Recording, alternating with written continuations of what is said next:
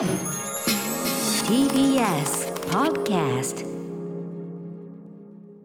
時刻は夜8時を過ぎました。TBS ラジオからお送りしてる。俺も緊張してる。アフターシックスジャンクションパーソナリティはライムスター歌丸と TBS アナウンサーうないりさです。うないさん。少年っぽく自己紹介してください、TBS アナウンサーうないりさです。そしてでは妖艶なお姉さん風では TBS アナウンサーうないりさです。誰だよ。そして犬が喋ったとすると？TBS アナウンサー。うないりさです。うんいいですね。ゼロ距離で出てくるから頼もしいものがありますよね。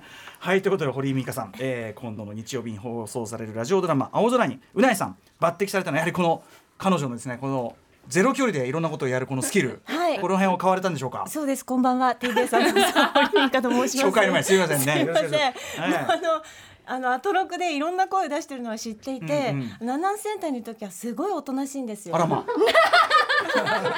でなんかこう自分から仕事欲しい欲しい感も絶対出さないし欲張りな感じも全く出してこないんだけどうんうんうん。なんかここにいるうないさんはすごいポテンシャルあるねっていう話をいつもあの、うんうん。古川さんと話していて、うんうんうんもう絶対絶対うないさんにやってほしいと思っておりました。いやーねうないさんうないさんでねこ声かかんないスタジオ声かあのこのね声かかんないかなってずっとね思ってた恥ずかしい。ねえ。いや本当最高です。いつになくすごい緊張してる。と思ったんだけど緊張してるなと思ったんだけどすぐ TBS アナウンサーとかやるからびっくりするよね本当にね。変なもん出てました。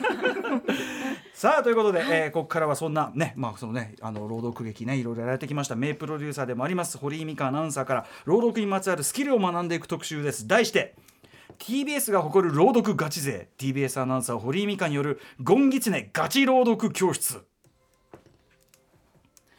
えーここからの時間は聞けば世界がちょっと変わるといいなな特集コーナービヨンドザカルチャーです。改めまして今夜のゲスト TBS アナウンサーの堀井美香さんです。よろしくお願いします。お願いいたします。よろしくお願いします。はい。ということでまあ堀井さんねちょくちょくね、あの生活は踊るの方に。この間あれあれでしたっけね？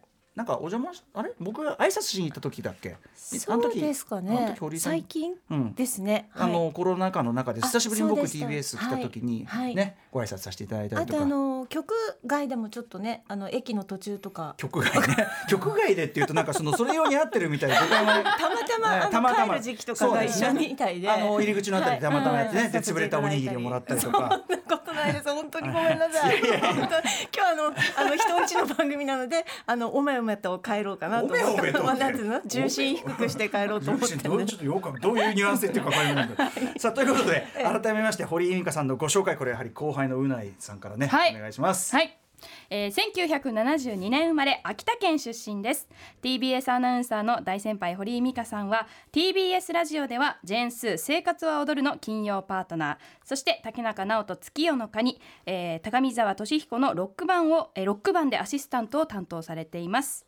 えーナレーションや朗読に対して TBS 一のこだわりと愛情を持ち TBS アナウンサーによる公開朗読会 A ラウンジや今週日曜日に放送されるラジオドラマ「青空」などをプロデュースされています。はい。ということでまあ今日はそのラジオドラマ「青空」をねぜひ皆さんにも聞いていただきたいという、まあもちろん告知も兼ねてということなんですけども、はい。えーということで改めてその青空ついて堀井さんからぜひ教えてください。はい、そうですね。あの日農研プレゼンツということで、まあうんこれ戦争の物語ラジオドラマ青空なんですけれども、はいまああの A ラウンジ始めてから一緒にやろうよっていうスポンサーが多かった中でですね、うんうんうん戦争ものなんですけどって企画を持っていくと大抵いや堀さん戦争ちょっときついんだよねみたいな。はい、らまあものがありまして、うん OL の恋物語とかできないみたいな、まあそれはわかりますよね、ブランドイメージとして。まあねでその中でいくつか当たった中で、うん最後の最後に「はいやりましょうよやりよ大切だよ」っておっしゃってくれたのが日農研さんだったのでいいねありがたい。ええどこがプレゼントでしたっけ？日農研。はい、日農研、だから何度も言いたいから、うん。あそうね。そうそういうことね。日農研。プレゼントあの強調するにしても独特すぎます。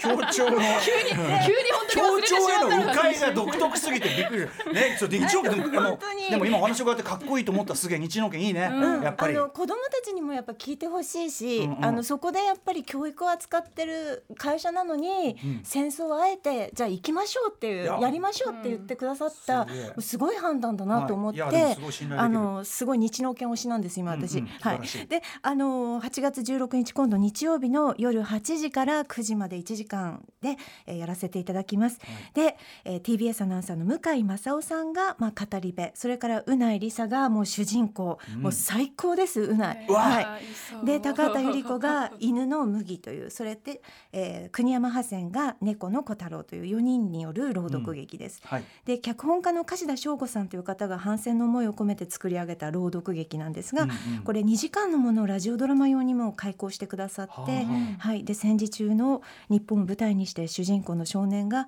まあ可愛がってたね、うん。犬や猫とね、はい。一緒にこう走って逃げたりっていうその生活の一部をお送りしていくというう劇になってます。はい。はい。この青空というこれをその選ばれたのはなぜなんですか？これですねあの8月6日にすーちゃんが、うん。なんか「生活を踊る」のオープニングのところで私たちの役目って伝えることだよねみたいなことをねなんか切々とこう語った日があったんですよね。であこの人はエッセイで書けるんだなすごいなってずっと話を聞いてて私何できるかなってあ A ラウンジでやろうってその時にすー。ちゃんと話してて、はい思ってうん。ただあのあの野坂さんとかね、うん。あの A さんのこう昔のラジオのちょうど書き起こしをしてた時期だったので、えそういえば A さんとか野坂さんいろんな話してくださったなぁと思ってて、で野坂さんの本って多分高いんだろうなぁなんて思いながら、うん。5日後にあの竹中さんの朗読劇があったので行ったんですよ。ええ。それがこの青空でした。竹中さんがまさにそれやられてたんだ。そうそう。でもこれやるしかないと思って。すぐあの竹中さんにお断り入れて、うん。樫田さんに連絡を取って、やらせてくださいって。でこれ一世尾形さんとか国村淳さんとかうん。竹中さんとか、もうそうそうたるメンバーがやってる朗読劇なんですけども、まさかダメだろうなと思って、うんうん。あの当たって砕けろで樫田さんに言ったら「あやりましょう」みたいな、うんうん。はいみんなにやってほしいんですよと言,、うんうんうん。はい、へえそういうチョイスだったんですね。はい、でねまさにそのうなえりささんをねこれ主役に抜擢して、まずはそのあの撮ってみて手応えとしていかがだったですか？あもうね最初4人が集まって先生の前で、うん。まあ喋るんですけど、うん。いつもそうなんですが A ラウンジ。うん。みんなで喋った時あ下手かって思うんです。よ最初は最初は。最初うん。あ下手かって正直思うんです、うんうんでもね本当にこの人たち吸収力がすごくって、もうあの本番になると、うん。悠々と私を抜いてって私の想像の範囲を抜いてって、うんうんうん。素晴らしいものに仕上げてきます。へでえ。一回一回もうないとか今日うない良かったよね。今日すごかったよねっていう話を先生とするんですけどまた上げてきたねっていうどんどん主役になっていくねっていう話をへあの先生としてたんで樫田さんとしてたんですーけどね。うんうんうんはい、でまあなんか演出家の先生何人かこれまで山下さんもこちらにはい。お世話になったりとかして、本当に A ラウンジありがとうございます、アトロクさんで。お世話になってるんですけれども、あの演出家の先生たちみんな言うのは、まあ、なんかアナウンサーってまあ基本の喋りはちゃんとできてるんですよね。うん。だからフラットにとか感情入れずにとか、うん。まあ、立てる語彙はまあちゃんと器用に使えるんだけれども、うんうんまあなん鳴らされた畑みたいなところにうんうんうん。先生たち植えていくのはすごいたあの簡単と。うんだからすごくアナウンサーってやりやすいんだよっへてー。作り畑を作りやすいんだよってよくおっしゃいます。だから土壌はいいと。そうそう。でまあ声優さんとか俳優さんとか割と癖のある人は一回鳴らさなきゃいけないからあその人っていうのがはいあるからねっていうことをおっしゃる先生も。そうなんだ、はい癖を取るところから始めなきゃいけそないうってことなんですね。ナウンサーは割とガンって伸びるっていう話はよく聞いたりします。え今回青空だと例えば準備期間っていうかその指導も含めてどのぐらいでやられたんですか？でも準備は本から始めてまあ23か月かかりました。ね。はい、で読みは1か月の間うんにうん。はい。5時間ぐらいのものをうん。34回やりましたあかね。そうなさんじゃあそのレッスン受けてやってたんだ。はい。そうなんですよ。この番組でウヒャウヒャやってるとこしか見てなかったから努力してたんだね。そうですよ、うん。毎回練習終わり、もう後頭部がすごく激痛走ってしまってうん どうした？どうした？どうした？人生で。なんだなんだ？人。生でこの部位が痛くなったことがない今まで痛くないかったところが。面白いでしょこの人。いや本当に収録の日も私何回も頭の後ろ叩いてたんですけど堀さんご覧になりました？私何回も頭叩いてたんですよもっと言って。今まで使ったことない脳のね筋肉というかねそこを使ったんだね。毎週木曜日だったんだよね練習が。ああしかもそっか。だから5、6時間やって、もう、うん魂抜かれた状態であここに。その後に来てたの。感情を使い果たした状態。態でこちらに来て、だからそのアトラクションも私あのずっと叩いてましたよ私ここ、結構ああそう。あそういうことだったんですか、でも努力してそれねぐらいだから違う神経なんだなって普段のアナウンサーが使うんうんうんうんうその喋りの力うんうんとうんうんやっぱり演じるとかその人の感情を理解するっていうその神経が全く違くて、いやーでもねそうやってこう頭痛くなった回があって、いかがでしたかその主役のあのねあのうないで泣けますうないのでまたねなんか感情とかをちゃんと声に乗せてて、うん成長していく感じが少年が。うんうん。それがしっかりあの小手先でやってるんじゃなくってちゃんと心から出てるのがうん。非常によくわかる読みになってます、なるほ最高ですこの人。いや楽しみだな恥ずかしいな今日これ。まあそれ今 す。私はね本当自分をねあのす自分がすごいなと思いました。これうないを抜擢したうないすごいなって本当に思いました、ありがとうございます。はい。ちょっとこれね我々うなぽんファンとしてはこれ楽しみですけどね。いや私はでも28年付き合ってきた声なので、うん。その返しで聞いても、気持ち悪い自分気持ち悪いってなっちゃうんですけどそれがちょっとリスナーの皆さんにどう届くかがうんなんか、はい。あのアトロクでも聞いたことがないような、うんうんうん。はい、ですよね、うん、感じだと思います。いやちょっといよいよこれ8月16日。皆さんね、えー夜8時から9時までのはい、ラジオドラマでございます「青空」いよいよ楽しみになってまいりましたがということで、えーとまあ、今日はですねそんなまあ非常にそのねその労働ということに関して非常に思い入れが強く、えーそしてまあ技術論をね、まあ、ブログ読みましたよちょっと後ほどその話しますけどあの非常にこうね、まあ、あのいろいろこうロジックをですね積み重ねていらっしゃる堀井さんにさらにお話を伺っていきたいと思いますよろしくお願いします。Junction. 時刻は8時13分です、えー生放送でお送りしているアフターシックスジャンクション。この時間は特集コーナービヨンドザカルチャー今夜は TBS アナウンサー堀井美香さんがプロデュースを手掛けたラジオドラマ青空が今週の日曜日に放送されるのにかこつけまして、えー朗読ガチ勢の堀井さんに朗読の指導をビシビシ受けるという特集になっております、ね、えーということではい今日の題材は教科書などでおなじみの、えー、新見南吉さんが、えー、作作者です。ゴンギツネを取り上げたいと思います。ね。はい。実は堀井さんがですね今年の3月からブログサービスノートにて教科書を読むゴンギツネという連載を開始しています。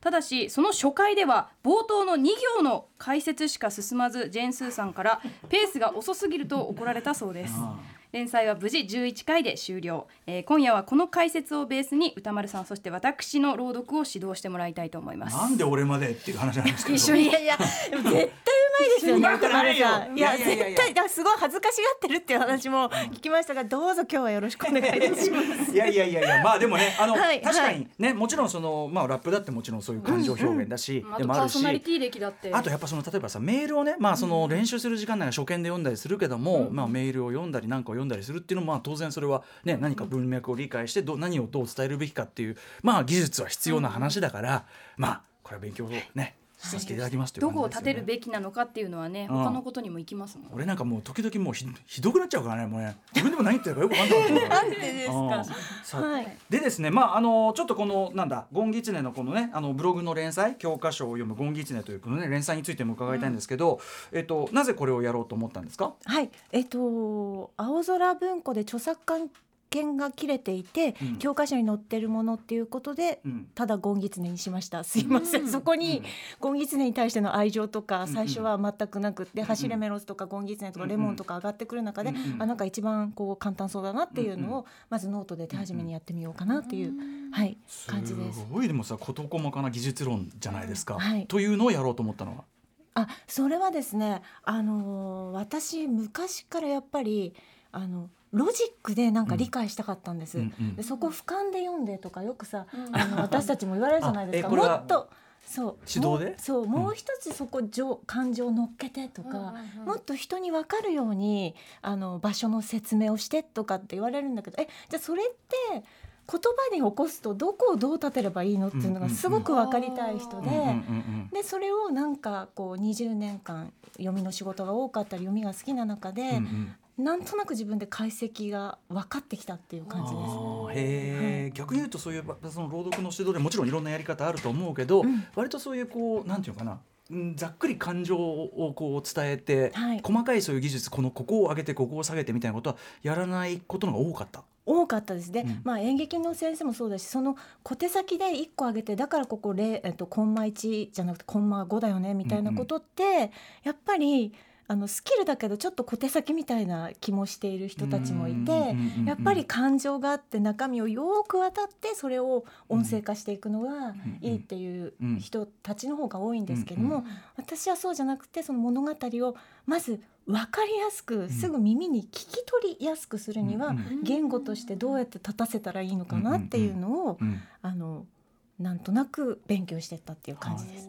でもねその小手先っておっしゃいますけどね、うんでもその,、うん。その要するにアウトプットとしては細かいねここを上げて下げてって話であっても、うん。やっぱり堀さんの文章がなぜそうなのかの説明、うんそれはこういう感情とかこういう情報を伝えるべきところだからだっていうのがあるから、うん。その小手先というよりは必要な技術なんだってことはすごく納得できて読めますね。すごいわあの嬉しいです。うん。あの定型を作ってそのルールの中で規定演技をするとうん。すごい第一回の初あの初めて聞く文章でも聞き取りやすくなるっていう方法がきっとあるんだろうなっていうことです。ね、それをはい。ご自分のしかもそのアナウンサー経験の積み重ねの中で、うんうんこういうことだなこういうことだなっていうのがこう少しずつこう解像度がこう精細になってきたって感じですかね。そうはい。あつながってきたっていう感じで、だから本当にあのこういう回をね何回かラジオでもやらせてもらって、うん。必ずあの外堀を埋めるのが恒例になってるんですけれども、うんうん。あのゴンギツネの研究者でもないし、うんうん。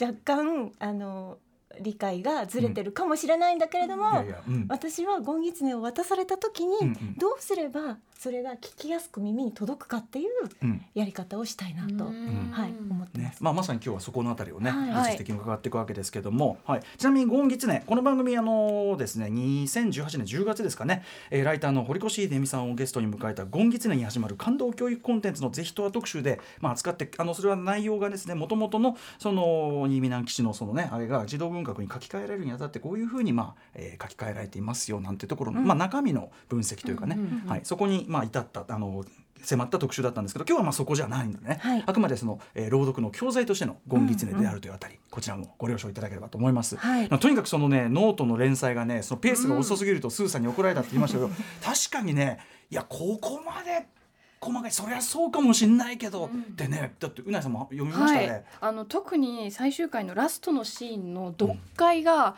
なるほどなっていうその例えばキャラクター同士がここ今対立関係にあるから読み方はすごく反対になるっていうところとかも、うんうん。なんかあそうやって文章を読んできたことない、うんこんなにロジカルにうんこのキャラクターとこのキャラクターは、うん。今お互いがここに存在同じ場所に空間にいるってことを理解してないからこういうリアクションにはならないとか、うん。なんかそういうのを読んであそういう文章の読み方うんうん。も感情だけで押し切らずに、うんそういう理解の仕方もあるんだなっていうのは非常に勉強になりました。やっぱより文章そのものの理解も深まるところがね、うんやっぱりね、うん。うん空間のその想像力もより広がるというか、読み方を考えること自体がっていうのがね、ありますよね。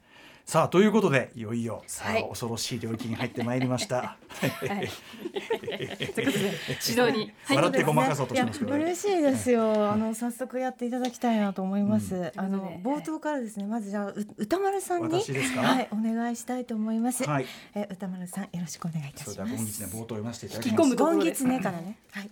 あ、ゴンギツネタイトルもちろ読むかんです。もちろんです。オッケー。じゃあいきますね。ゴンギツネ。これは私が小さい時に村のモヘイというおじいさんから聞いたお話です。昔は私たちの村の近くの中山というところに小さなお城があって中山様というお殿様がおられたそうですその中山から少し離れた山の中にゴンギツネという狐がいました早えな早えな、俺早えなよかった。はい。よかったですよ。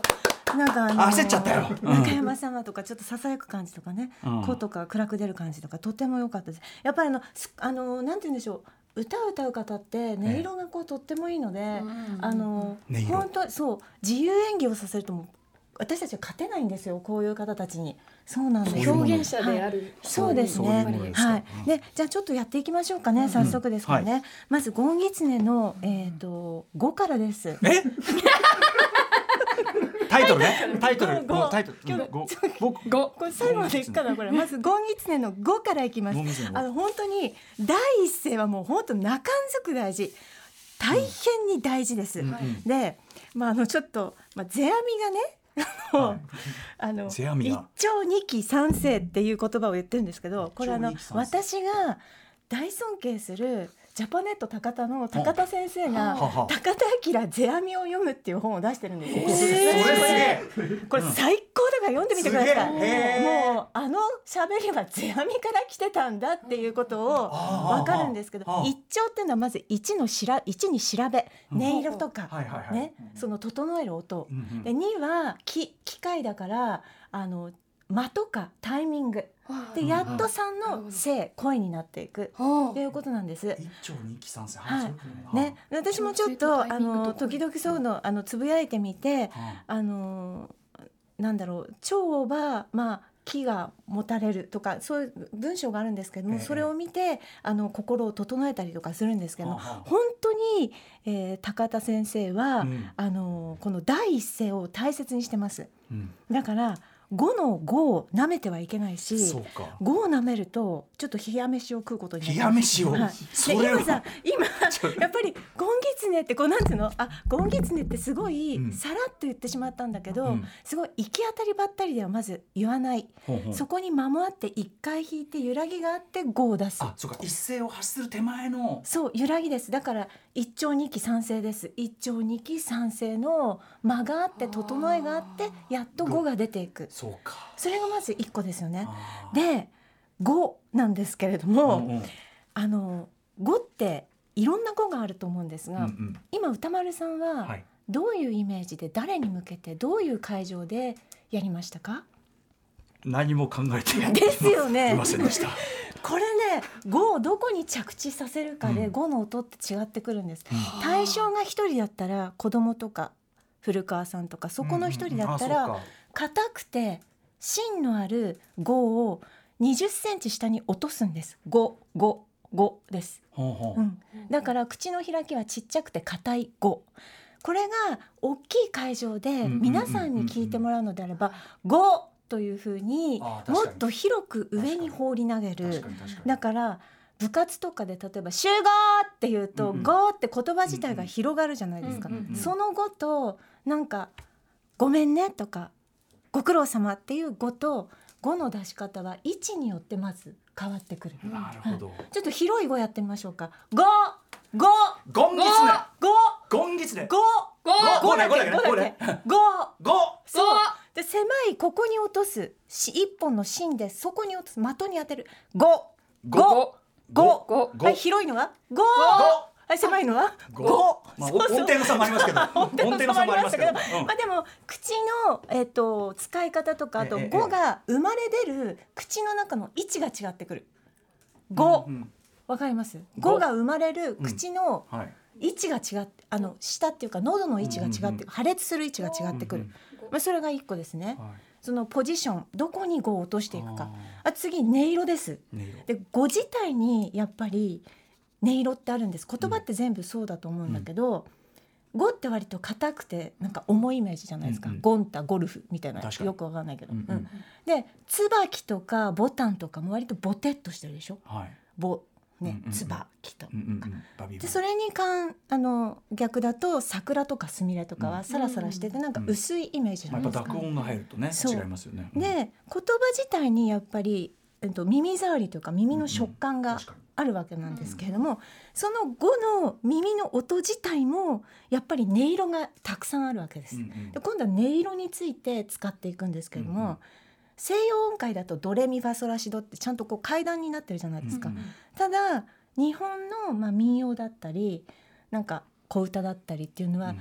どの周りになんか無限に音がある、うんうん。それがつながっていてドレミファソラシドみたいなこううねりとなっていくような音ってあって、その語もそうですけど、うん。語の周りにあるいろんな音色をどうやって使っていくか。うん。まず一個さっき場所をやりましたよね。えそれから語の音色。例えば美味しいご飯昨日炊きたてのご飯とえうん。2日目のちょっとなんかもやっとしたご飯だと発声の仕方がちょっとイメージとして違ってくるじゃないですか。ご飯っていうと、うんうん。綺麗な語だうんとうん。すっきりシャープにうん。ちゃんとしたなんか新米的な炊きたて、うんでも2日目ぐらいだと「語のえっ、と「語の「お」に「うん。お」とか「え」とか「あ」が混じって「ご飯だから口腔口の中の外にちょっと溜める感じ喉止めする感じのご飯ご飯。ね。こもったというかね。そうこもってる。なんかうんうん。こもってなんかメトっとしてるうん感じ。怖いご飯な感じしますよ。そう。だからら5の音色自体でもすごくそうやって全然全く違うものになっていきます、うんお米もそうだしね、うん。全部そうです。で今場所とそれから音色をやりました。うん。今度は5に関して音の高さです、うん。はいだからなんか驚いた時の5ってどんな感じですか？五うんそうそう。悲しい5は、こうあうんこうん。うん。ううん。上がると下がる。なんか五イチャモンつける時は？あ！そうあかぶっちゃった。ご確認する時は？五うん、なんかそのまあ音の強さもあるんだけどなんか高さってすごくうんうんうん。あの違えていて、なんか5を一つ出すにも今すごい駆け足で本当はこう1時間ぐらいやりたいんですけど、ね音律で読み終わるのに2年っておっしゃってましたけど2年じゃ聞かないですよこれね、5でまだやりたいんだけど、まあでもいやでもすごい面白い。わかる？うん。わかりますか？わかる？とか言ってすみま 100%, せん。100%理解できるかか置いといても、なるほどそれだけの精度があるっていうのはそうです。だから今場所を着地させるその音の圧とか音の距離感が一つと、うん。あと音色5の周りにいろんな音色があってそれを拾っていくこと。でそれは今これあそう私書いてきたんですけどここね、え第一声は中んづく大事、はい。この5はこの5出してみて。ちょっと太い字でえっと太太いイメージのイメージね。イメージ。五五 そうですね。五次これちょっと細い感じでね。あの綺麗な。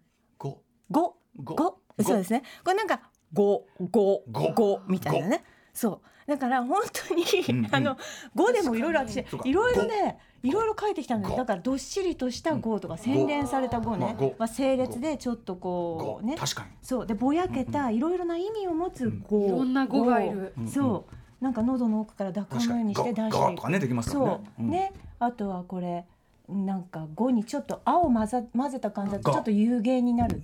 が。がががうんうんね。なんかそういう風にしてまあ何十個か書こうと思ったら力尽き果てましたけど、えでもいろいろあります。そう。なので、えっと、位置とか音色とかそれから音の高さによって何十通りも語が出てきますので、えーっとちょっといろんな今ね語をね、あのうんこのみんなでじゃあこの場合出していこそのゴンギツネ最初にタイトルを言うじゃないですか、はいそれ場合はこうじゃあどのあたりをこう想定するうそれはだから自分の自由ですよ。語そうか。どうとにかく何も考えずに僕らさやっちゃってたけどちゃんと、えっと、リスナーというかね聞く人を想定し、はい。そうそうそうそう。というところから来だから。第一声は必ず必然で出てくる言葉なんです、うんそれは空気があって温度があって会場があってどういう状態で出てくる語かっていうことで、じゃあ皆さんで今いろんな語をちょっとやってみたいな、ね何万通りも何兆通りもありますよ。はいさあそれでは行きましょう。語です。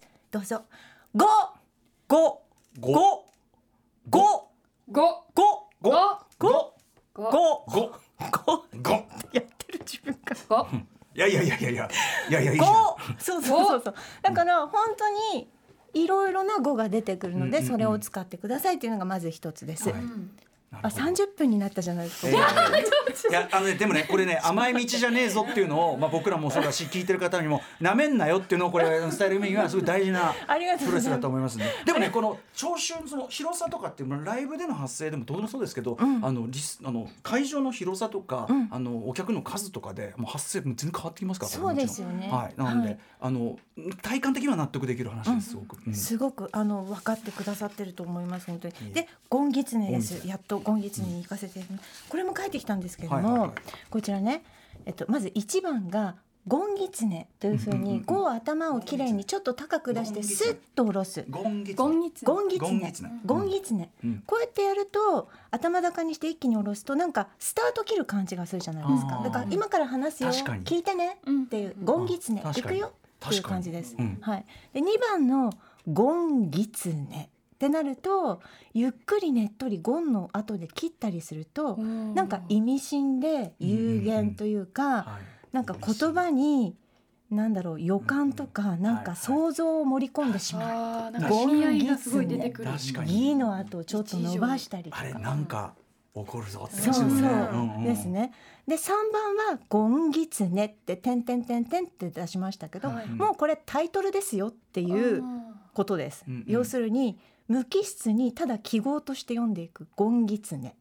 あー。あのもうタイトル以外の何者でもないですよっていう。意味はこれからつけますよそうってことですそうそうよね。言い方ですね。だからゴンギツネも、まあ、今3番までしかありませんけどいろんな言い方でここでこういう気持ちで読みますよよろしくねってうんいううん。ことができるわけです。すごいこれだから映画で言えばさタイトルがさこうフェードインでふっと出るのかねどんぐらいの大きさで出るのかとかはい。によってやっぱかっこよさとかねその雰囲気全然変わるけど確かにそれ何も考えずに「ゴンギツネやな」っつってたからさダメだったよこれは。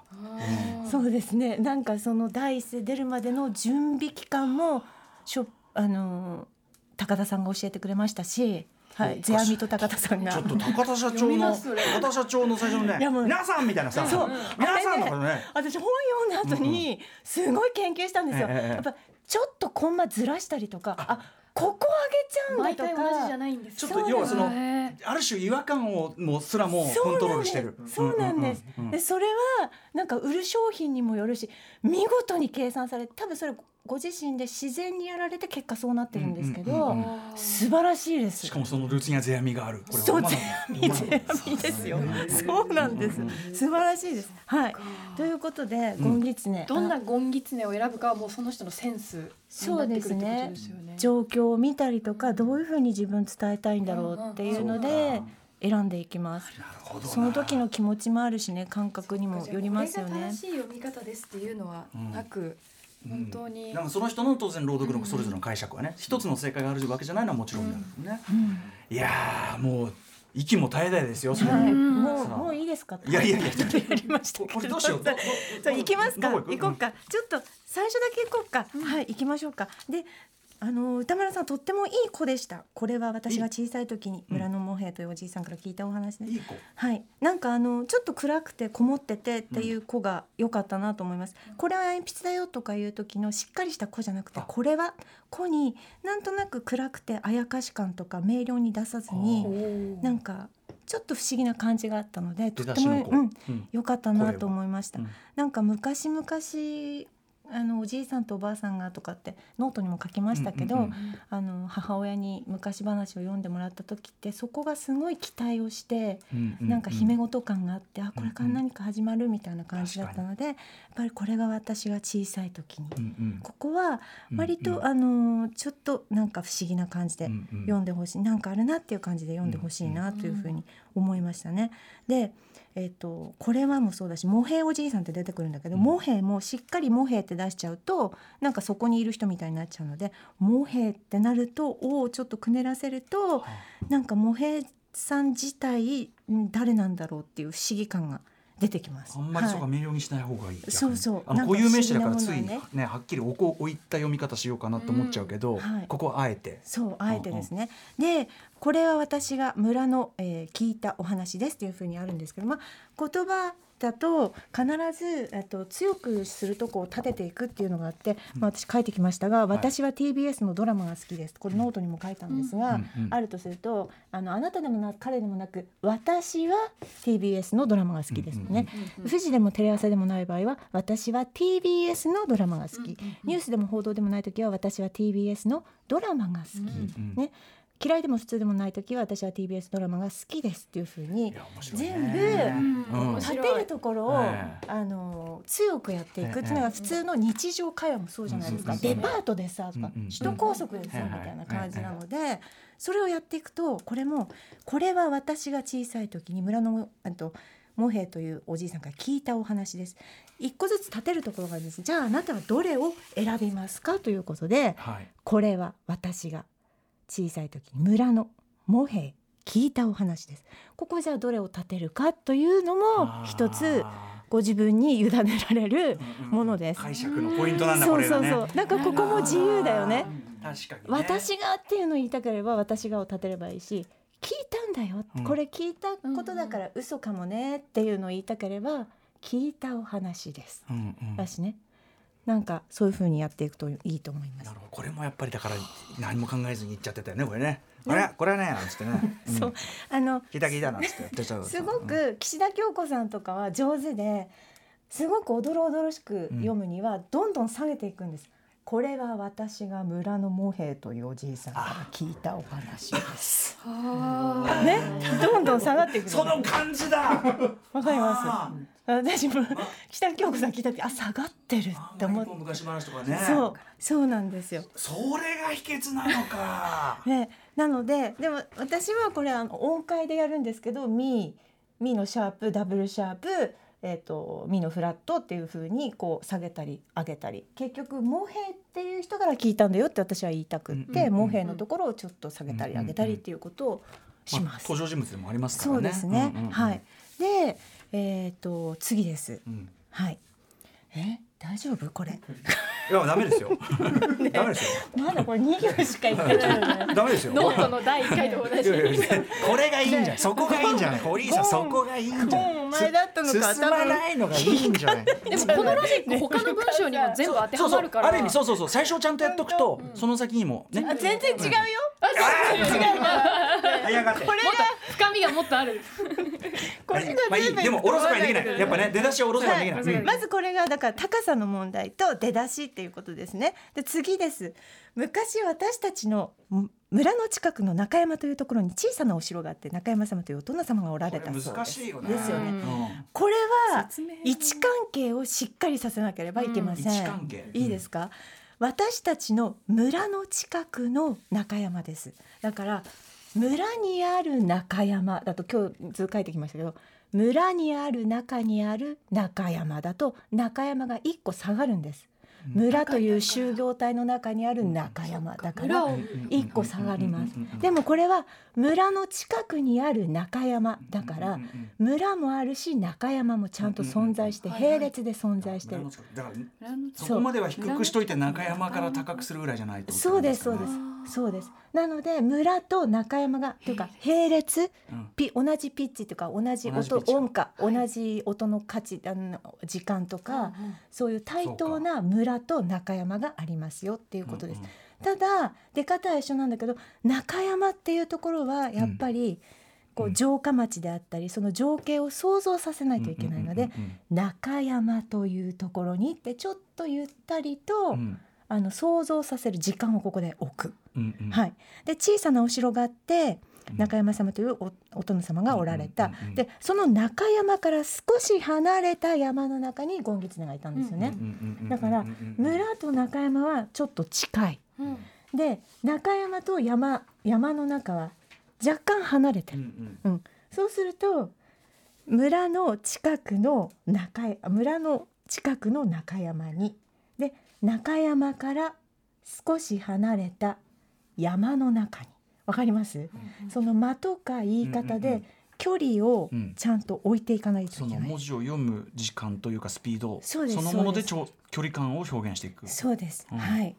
であのここ大事なのは、えー中山様というお殿様がおられたそうですって言ってますよね、そうです。もうもうなんかここで自分が語ってる気持ちになっちゃうんですけど、実はこれちゃんとストーリーテラーがいて茂平さんなのか私私たちのって出てくるこの誰か知らないけど私なのか、ストーリーテラーがいるっていうこうそうですっていうのをそう強くして、そうなんだってよそうです、うんそうですっていう出方です。あはあ分かってないな。分かってますか？大丈夫ですか？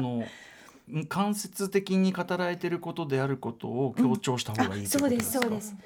お殿様がおられたそうですってスッと下ろすとちょっとわからないんだけどおられたそうです。あそうか。です。そうじゃないとそう読まないとこのそうですの意味がないですもんね。うんそっか。これなんか誰かの伝聞なんだ、そうですっていうから、嘘かもしれないんだっていうなるほど。そうです。はい。うん。なんですね。うんうん。でその中山から、うん。いいですか？えっ、とおまたま殿様がた距離関係が。うん。おられたそうです。その中山からってありますよね。うんうん。そのが出出方がうんうんうん。おられたそうです。の母音のうを伸ばしてそこにそうをかぶせる感じです。そうするとそのにそのに前の二行がちゃんとつながってきます。そのこのそのはその二行前の二行を全部かぶね背負ったそのだからと。あーうんうん。おられたそうです。その中山からそうすることでいい音程から自動的に入り全部にますね。二行を含んでん。その中。山なるほど。続いて今まで行ってきたこれからあのこれのそ坂山って山いう。から。気持ちが出るわけだ。あーはい切っちゃうと確かにその中山って何の話って思っちゃいます？ね。言っちゃうとその山ちょっと待ってそのってなそのそのちょっと聞を聞いてなかったんですけどその山って何ですか？何ですか？ってなっちゃいますよね。だから、うーっていうなんかうーを残しつつその中山から。これでもそのうーっていうよりはその気持ちとしてっていうかそのブレス感っていうかそうですよ。うは残らないけど、うんでも聞いてる人にもうは残ってます。間違いなくここにブレスとかをがっちり入れたりはしない方がいいってこそうでとですすよね。そうです。はい。うんうんで少し離れた山の中にゴンギツネという狐がいました。ここも一個出てきた出てきましたね。うんただゴンギツネっていうのは今今の段階ではなんかまだ無機質なあの犬とか猫とか狐とかゴンギツネとかただそれだけで、うんうん。そこに意味は持たないので、うん。ノートにも書きましたが「いいとものいいです ね」みたいな感じの、ただの言葉です。ゴンギツネ。うん。一文字ずつ粒立てて「そうですあね」みたいな感じのゴンギツネです。そうです。まだそこでは意味を持ってない客観的にゴンギツネっていうものを見てるゴンギツネだからうんです。という狐がいました。で歌丸さん読んでないんですけど次「ゴンは」ってここでやっともう新見南吉ってすごいなって私これ解読するたびに思うんですけど、うんうんここでやっと相性になってうん「ゴンは」ってうんうんうん親しみを込めて読むからここはやっぱり「ゴン」にちょっとくねらせたり、なんかカメラが寄ってますもんね。それね。そううん。そうなんです。で一人ぼっちの小狐でっていう風にゴンの説明に入っていくので、うんうん。ゴン狐っていうのとゴンっていうのと音の出し方は違います。うんうん、そうか。ゴンギツネってすごい、まあまあこうフラットにこう見てるのと、もうゴンってもうカメラそうの主観ですもんね。そうそうう。そうです。そうですうんうんあ素晴らしいです。だから歌丸さんすあのちゃんすごいことをおっしゃってて、そのどこから見てるかとか、うんうんどの目線で見てるかでうん言葉の出し方全然違ってくるのではい。そうだよな。それは言われるとそうなんだけど、読んでる時とかにやっぱ。そこまでこう思いを巡らせられない。全然ハンドルをそうんこまで切ってるかっていうとねだからやっぱ読み込んでからじゃないと読んではいけないなっていう。下読みはもうやっぱりこれを当然ねしまくっての話ですもんねどんなどんなテキストでも。あ。そう。私ですか？あほ普通の人ですか？あ、まあ、なんていうか、まあ、朗読をしようって時そうですに、ね。まあ、初見ってこともなかなかないだろうけど。私はね初見なんですよ全部。え？え朗読とかも。ナレーションも。でナレーターさんとか多分どなたかにお話聞くと分かるんですけど初見じゃないとダメだよねっていう人必ずいます、ええ私もそれでそれはそれは？全部テスト本番です。の方が良くなよいいです。一番最初が一番いい。ばこうつまりその文章の登場する順番でこうあ知っていけるからそうです。そっか。はい。っていうのはでやっぱりあの読み数をしてるのでそこはこううまく自分で調整もできるし、うん初めて読む文章でやっぱ感情を乗せていけるので,、そうか。で2回目3回目はそれをなぞろうとしたりそうかそうかそうかそうかそうか。なんかもう分かってるからうまくやろうとしたりして、うん。なるほど。そうか新鮮味が一番それがちゃんと正しく声に乗るっていうのが1回目だねっていうまあ話を、でもプロのドライブテクがありきだとは思うけどね。うん。やっぱりだってさうん。その全体の分量とかさまあもちろん把握した上で。うん。ねど素人だとさもう出だしからフルスロットルいっちゃってもうねもう最初にクライマックス級の声出しちゃっててとかやりかねないからこれね。最初最初にこうゴンしてね「えーもうへー!」なんつって。いや本当にそれでもいいと思うんですけどあのだからこう指導する時にはあの今ガーって説明だけしてますけど一個ずつこうそのコーチがこうしこの子でしょこの子でしょっていうのを確認しながらだから一向に進まないです。うんうんうん一行で一時間みたいな感じです。いやーでもそれはねすごいねはいそなんかすごく勉強になる幸せなことだなこれなこれあと10あと5分ぐらいですよね。ここれ。もう俺これうんいさんもうじゃあちょっと俺のちょっとぐらいかな。じゃあうないさん、ええー、どどこ読みます？だってまださ一行が？2行しかさ読んでないじゃないですええか、同じ。同じとこがいろいろいろね諦めるべきですね。えちょっと待ってでもこれ聞いたんでまた同じところがあるのか同じ。あじゃあちょっとじゃあもうちょっと先進みます、うん。ね。どうする？はい。じゃあゴンワからいきますか。ゴンワからね。あこれね。はい。えっ、とゴンギツネというキツネがいました。はいゴンは一人ぼっちの小狐でシダのいっぱい茂った森の中に穴を掘って住んでいました。そして夜でも昼でも辺りの村へ出てきていたずらばかりしていました。畑へ入って芋を掘り散らかしたり菜種柄の干してあるのを干してあるのえ。の野エビをつけたり。の火をつけたりのえ。失礼しました野え。干してある干してあるのへ火をつけたり。百姓屋の裏手につらし吊るしてある唐辛子をむしり取っていったり。いろんなことをしました。すいません。ちょっとね心折れた。心折れた。ごめんなさい。ごめんなさい。で渡しちゃったからごめんなさい。これでもあのねの農園のところはねこれ分かりづらいよこれ。そう、でね、うん。あのね火の後にまたもう一回「火」ってひらがなで振ってあったりするから非常に分かりやすい文章をね渡してしまいました、うんうん。申し訳ないです。シダのいっぱい茂ったところからもういきなりっかえちゃいましたうん。いでいいいうん。そうだよね。はい。いいんじゃない？じゃあここのいろんないろんなことをしました。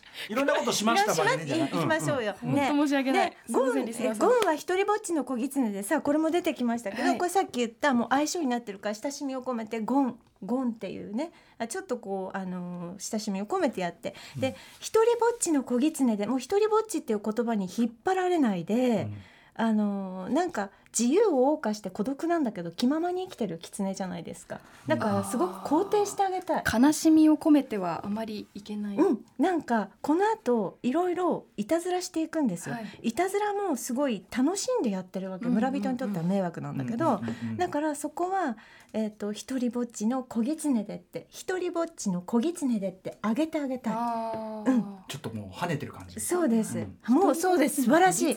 そっからもう跳ねてるんです、でシダのいっぱいもう一個ずつやっていくともう時間かかっちゃうんですがシダもさジメジメした植物じゃないですか。だからシダです。あしさっきの5のあれじゃなそそういうけどそうそうそうシダ。ちゃんと。で、うん。いっぱいも目線でちゃんと追ってあげてあのいっぱいってどれぐらいのい。っぱいなのか。ね。思い。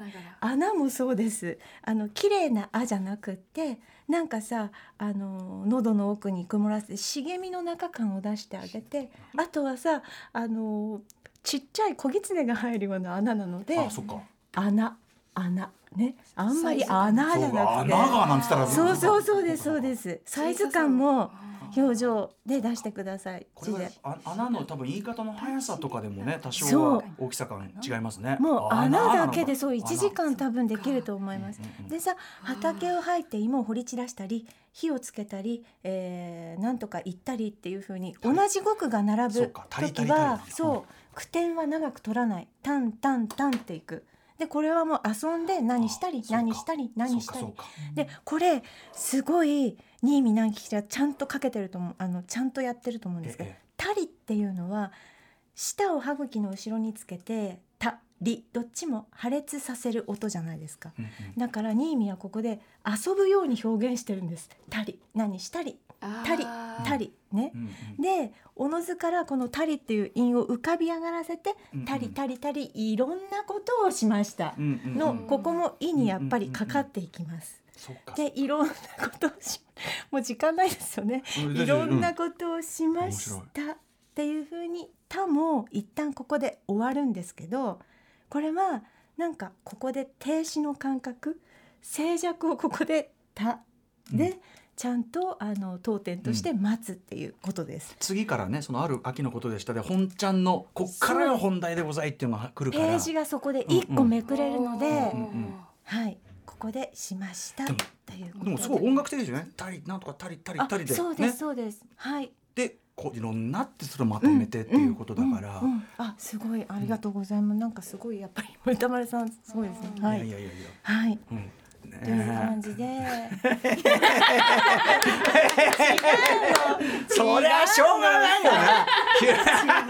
ポリポリ頭かくの似合うな。こんなに頭かくの似合う人いるでしょうか。さんに最後読んでもらおうと思ったのに四行しかいかなかったんだもんね。そうそうそうでもねうないさんはちゃんと今日はねこれはあの急にやりましたけども、はい。えーちゃんと訓練の結果素晴らしいね、えー朗読を見せたのがまさに今週の日曜聞けるわけですからね。そうなんです。ぜひこちらのお話もう一回堀井さんからお願いしまあすえっ、とうないさんよろしくお願いします。いいですか？はい原稿。あはい。はい。今週日曜日16日の夜8時から日農研プレゼンツラジオドラマ青空が放送されます。え出演は語りまた父親役などで向井正夫さん。そして、えー犬役として高畑百合子さん。猫役の小太郎が国山ハセンさん。そして主人公の大和が、えー私が演じます。ということです、はい、これ、えっ、と、ぜひ皆さん青空聞いてくださいというね、ことなんですけど。あの、ちょっと今日ね、あの、もちろん、その、こういう、こうなることは分かってました。私、私分かってました。うん私分かってましたけど私。よく頑張ったと思って八行ぐらい言ったから い言った方ですよね。本当ね。はいあの、堀井さんにね、ちょっと最後にまとめとして。はいあの、いい朗読って、まあ、もちろんね、その、今技術論で、その、うまい朗読としての、その技術をいろいろ教わってますけど。堀井さんの考えるいい朗読って何ですか？はい今言った私の指導は全部忘れてください。そして自由にやってください。これがいい朗読だと思ってます。自由ってのはつまりそのでもか語りかけるその対象に何を伝えたいかとか、うんそういうことが明確ではあるべきそうですね。あのあの私一番うまいなと思ってるのはおじいちゃんとかおばあちゃんとか、うんうんうん。あのなんか子供が第一声で絵本読む時とか、うんうん。ああいうのにもう勝てないなと思っていて、うんうん心の底からそれは喋ろうとしてるから、うんうんうん。文字を見てないから、うんうんうんあの人たちは。うんうん。はい、なのでそこが一番上手なところだなと思ってあのはいいます。それはだから堀井さんのその初見で常にやるっていうのとちょっと通じる話かもしれないですよね。うん、そうですそね。のそこでやっぱ生まれる生の気持ちとかの方が本当は大事っていうかね。うん、そうなんですよ。うんはいはい、というあたりでちょっとね駆け足ではございましたがすいません。はいうんで今日何より我々特に私の朗読よりも多分ええ堀井さんのゴンギツネを聞きたかったというリスナーさん多いかと思うんですよ。はい、実は堀井さん、はいはい。